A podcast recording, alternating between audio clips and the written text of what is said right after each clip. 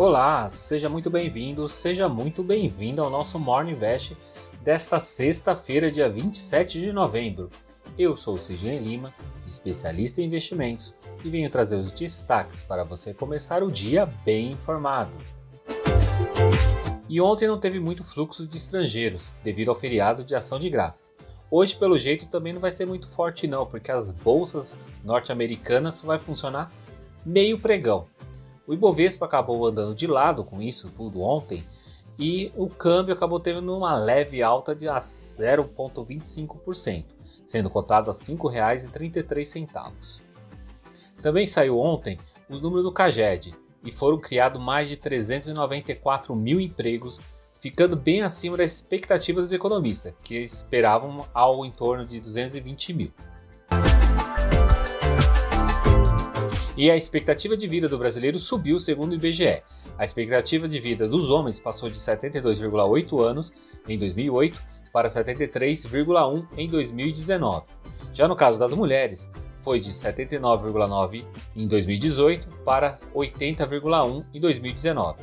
Essas tábuas de mortalidade é usada para fazer cálculos de aposentadoria.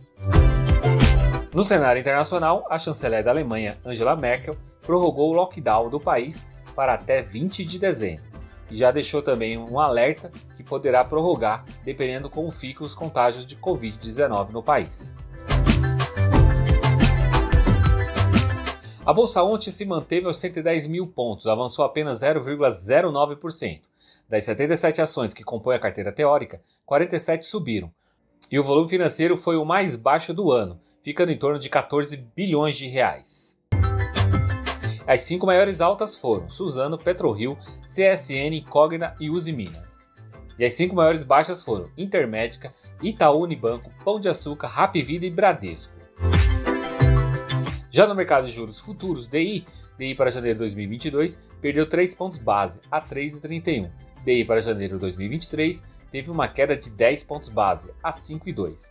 E DI para janeiro de 2025 recuou 12 pontos base a 6,82. E no mercado dos fundos imobiliários, o IFIX avançou 0,03% aos 2.800 pontos. A maior alta foi do fundo imobiliário BTG Pactual Logística, subindo 1,61%, e a maior baixa foi do fundo imobiliário Vila Olímpia Corporate, caindo 1,82%. E na agenda de hoje teremos os índices de confiança lá da Europa.